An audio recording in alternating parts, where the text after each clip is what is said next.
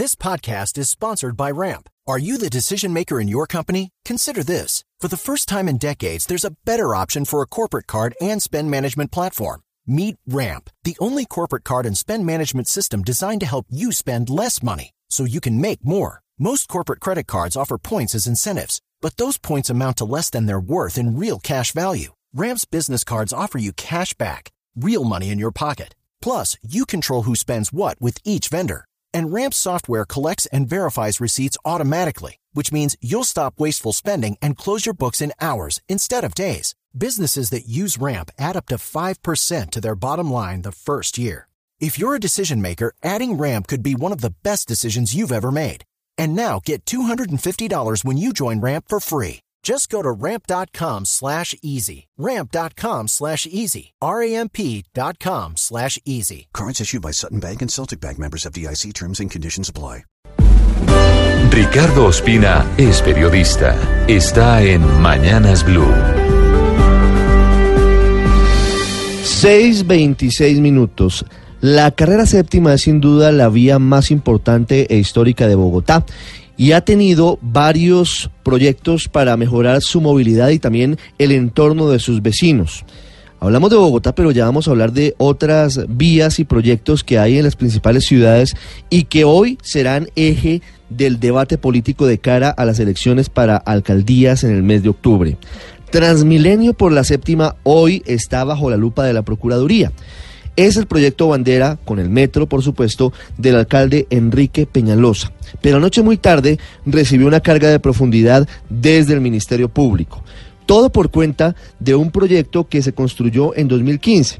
Es el Plan Parcial de Renovación Urbana El Pedregal, en el costado occidental del Cantón Norte. Esto está ubicado en la calle 100 abajo de la carrera séptima, en el costado occidental. Ese proyecto debe armonizarse con el proyecto que ya se viene adelantando para diseñar y preparar lo que será la licitación para construir el muy controvertido Transmilenio por la séptima. Es un proyecto que viene adelantando al menos en sus estudios y en sus diseños la firma dedicada a este tipo de proyectos llamada Ingetec.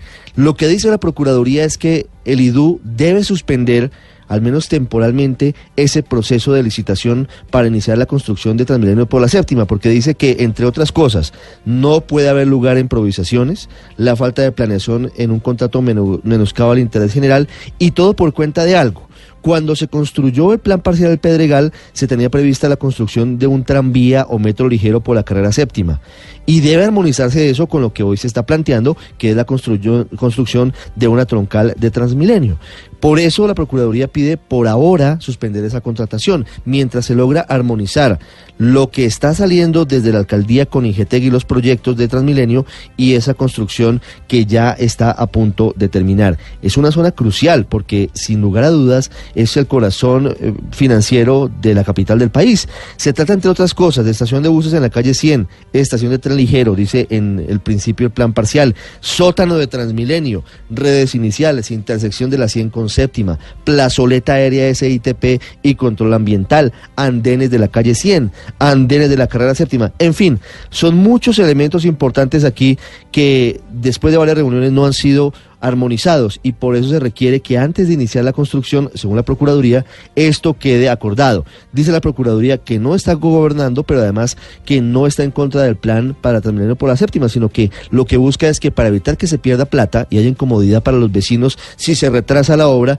antes de empezar a construir se llegue a un acuerdo sobre ese punto, que será crucial para las elecciones del mes de octubre.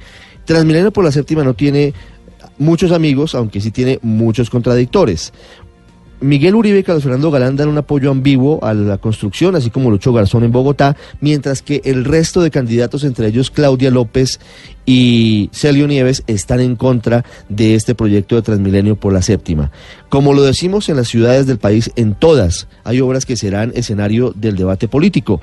El tranvía de la 80 en Medellín, el traslado de más de 8.000 familias en el Jarillón del Río Cauca en Cali, el anillo vial incompleto en la zona metropolitana de Bucaramanga y el supertanque para el almacenamiento de agua en el sur de Barranquilla.